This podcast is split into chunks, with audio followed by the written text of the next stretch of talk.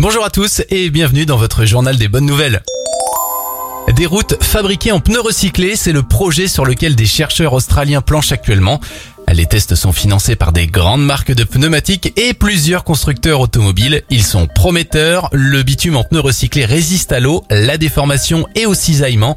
D'autres essais vont bientôt suivre.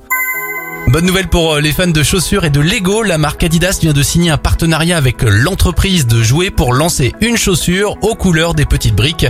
Les Lego X Adidas seront disponibles à la vente le 25 septembre prochain.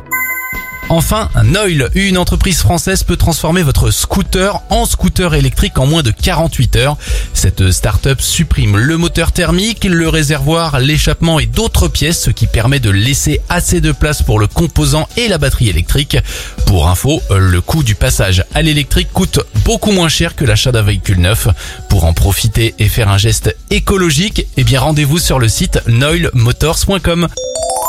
C'était le journal des bonnes nouvelles. Il est à consommer sans modération sur notre site internet radioscoop.com.